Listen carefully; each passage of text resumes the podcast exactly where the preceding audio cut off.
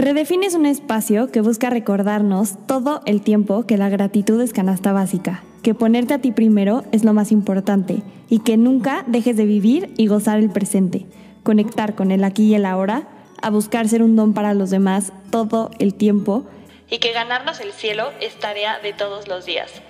También es ese recordatorio constante de que a veces soltar cuando es necesario es el mejor regalo que te puedes hacer, a que busques quedarte con lo bueno y lo bonito siempre, y a que nunca olvides que si tú no estás bien, por más esfuerzo que hagas, nada de lo que hay a tu alrededor va a estarlo.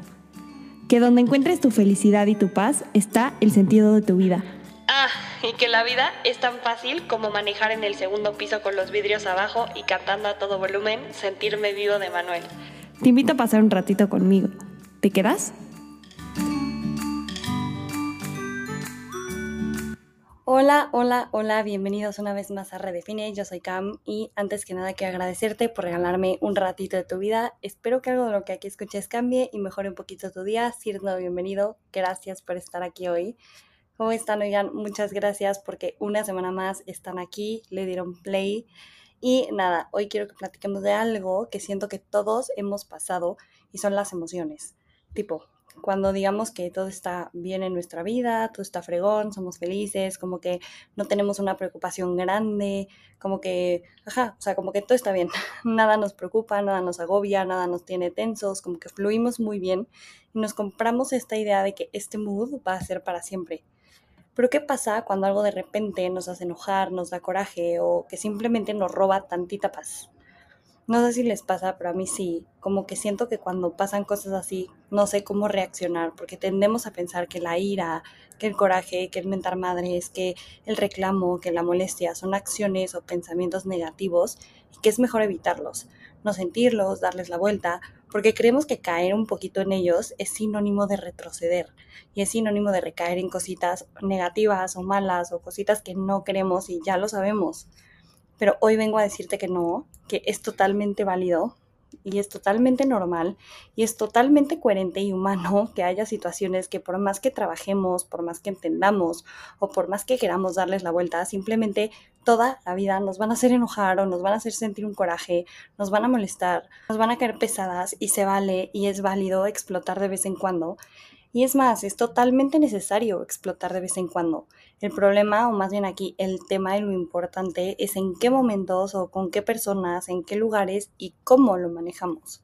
El cómo manejamos este tipo de situaciones es lo que va a definir el poder que esto que targeteamos como malo tiene realmente sobre nosotros porque creemos que no nos podemos dar permiso de sentirnos tristes, le dimos un significado a la tristeza, un significado negativo y la rechazamos en cuanto la empezamos a sentir, el coraje igual, la ansiedad, el enojo, y cuando llegan eh, buscamos como que estar solos, aislarnos, no hacer nada, pero estas son emociones que nos hablan fuerte y claro y si no las escuchamos a tiempo nos pueden pasar una factura durísima que no se te olvide la máxima de no lidiar con los sentimientos a tiempo va a provocar que se queden en nuestro corazón más tiempo del necesario.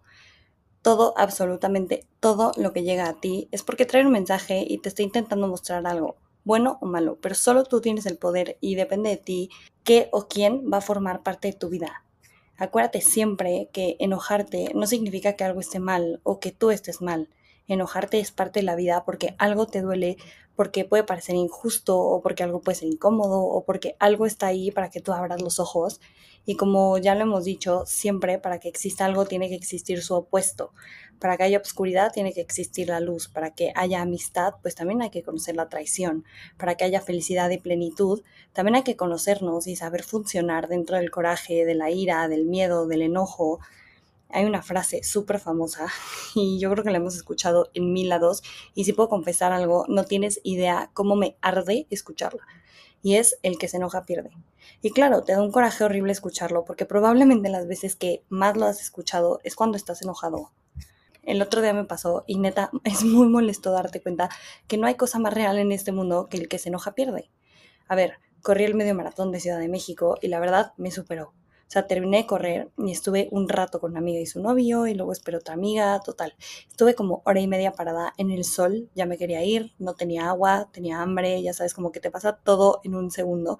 Y decidí irme a mi casa, ir por mi coche yo traía 100 pesos, literal solo 100 pesos, y tenía que pagar 140 de estacionamiento, cosa que claramente mal hecho, nunca traigo efectivo, y después de correr 21 kilómetros, no quería caminar 5 más para ir al cajero, y me empecé a estresar y agobiar, obviamente lloré. Y segundo uno, Camila estaba, o sea, drenada. Total, vi que se podía pagar como que por una aplicación, me senté y me tardé como media hora en poder salir. No traía vape, no traía agua, Em, no traía comida y no tienen idea la ansiedad que empecé a vivir. Solo me quería ir a mi casa y por 40 pesos no podía. Total, pasó el tiempo y cuando logré pasar la pluma y salir de ese estacionamiento ya eran como las 11 de la mañana y salir de reforma fue un caos un tráfico del infierno y me empecé a estresar más. Claramente volví a llorar y yo solo repetía de que ya me quiero a mi casa y por tonta y por no traer dinero, bla, bla, bla me empecé a hablar súper feo y a autorregañar. Y cuando al final mal hecho, y este es tema de otro podcast, yo esperaba que fueran mis papás y me dieran dinero para el estacionamiento. Y al final X no fueron y así se dieron las cosas y ya ni modo. Pero fue cuando me caché ahogada en un coraje, en una ira, en un odio a mí misma por una tontería tan chiquita como no traer 40 pesos. Pero yo ya me había dicho hasta de lo que me iba a morir. ¿Ya que voy con esto? a que a medio camino claramente me autoescuché diciéndome de que cosas horribles y dije, ya, relájate, no te enojes, el que se enoja pierde.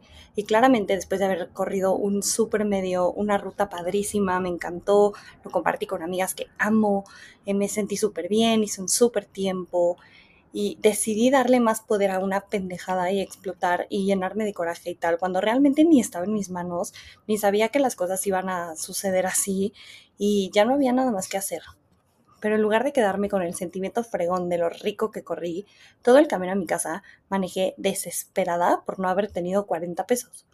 Y es aquí donde viene el siguiente consejo ganador de este mundo, y es que si algo no está en tus manos, que no esté en tu cabeza.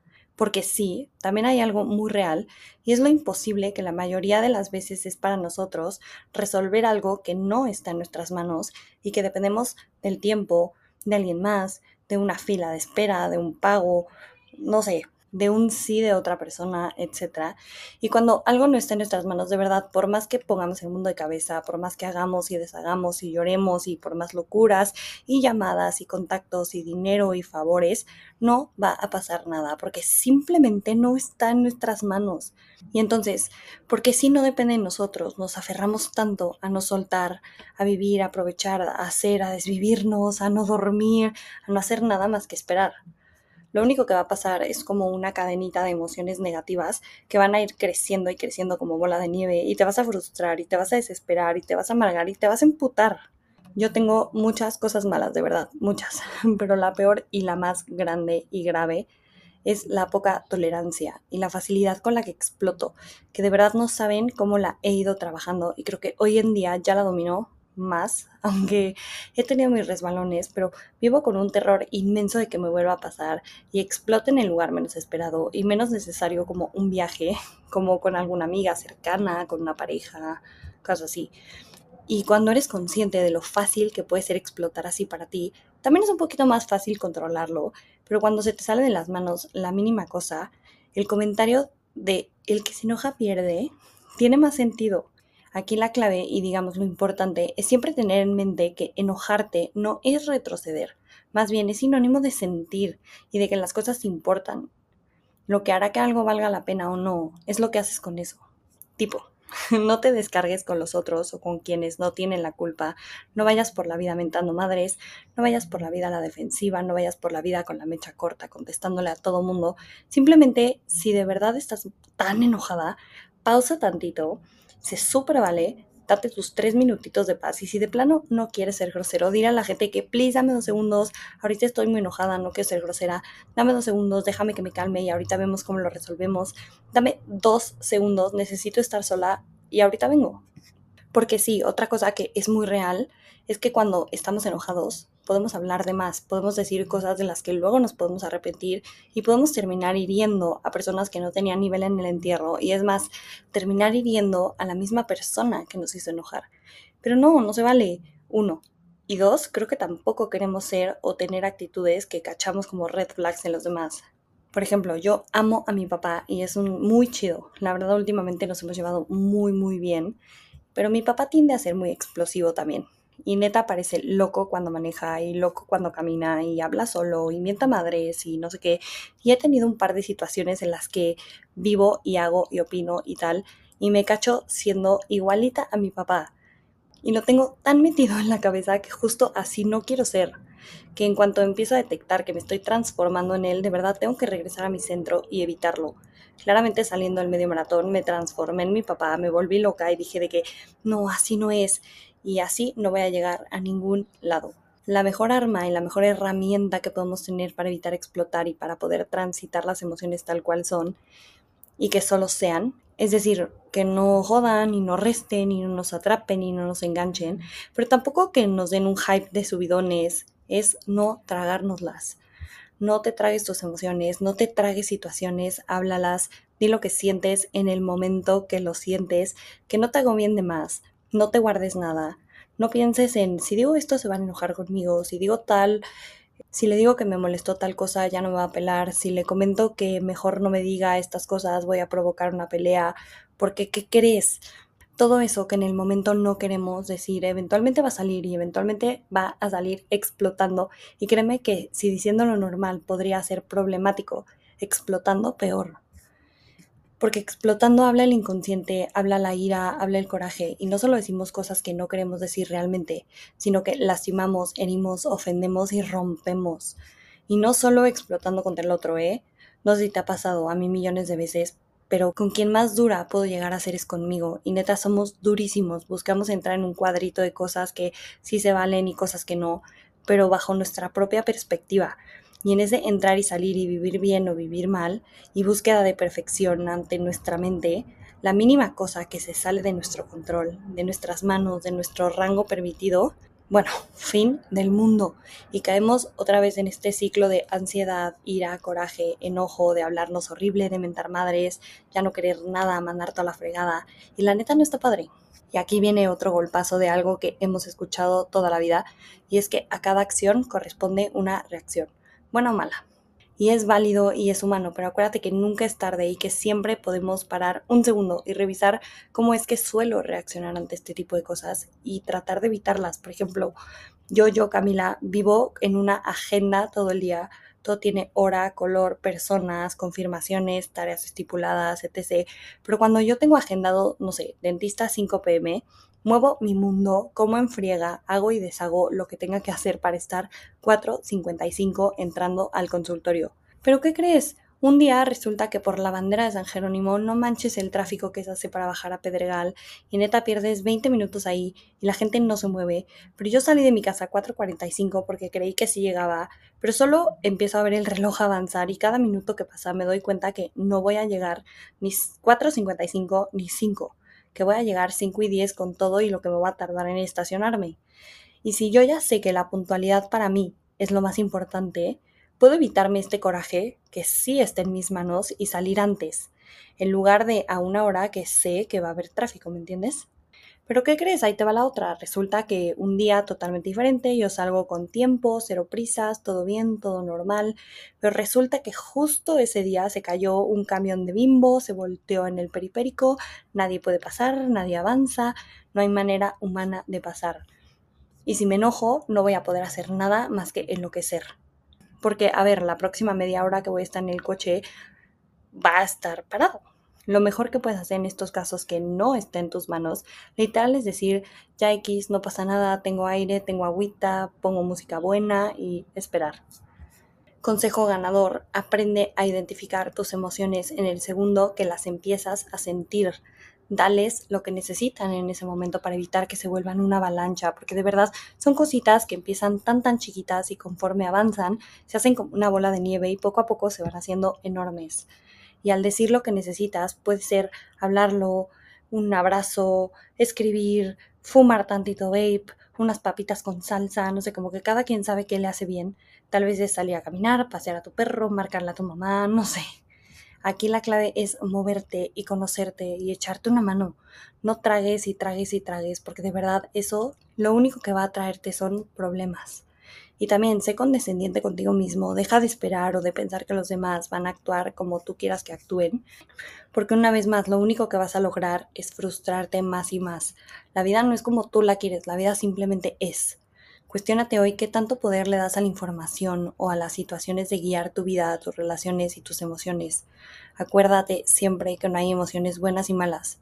Lo que puede ser bueno o malo es lo que hacemos con ellas y contra quién nos vamos cuando las sentimos. Y entre más rápido detectes cuáles son esos detonantes que tú tienes, va a ser mucho más fácil evitar esas explosiones y manejar mucho mejor las situaciones de crisis.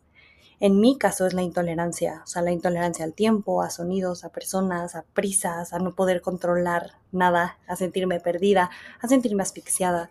Pero hoy ya lo tengo más que detectado y de verdad, de verdad, de verdad, en manera de lo posible que pueda evitarlo o experimentarlo lo menos posible, lo hago feliz. Al final del día es parte de la vida, no podemos esperar que los niveles de energía y emociones siempre estén igual. La neta, también que flojera, a veces es necesario sentir esa chispita, como ese spicy de la vida, esa sensación de paz, pero también esa sensación de retos y de tener que salir adelante. La vida simplemente es y se vale enojarte, se vale explotar, se vale de repente querer aislarte tantito.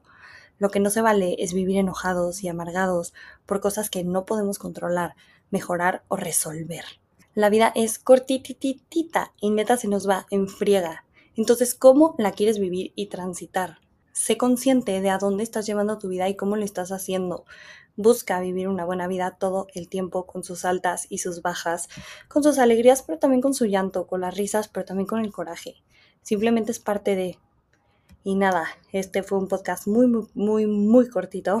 Muchas, muchas gracias por estar aquí hoy, por darle play. Te recuerdo que me puedes seguir en Instagram y mandarme los mensajes que quieran.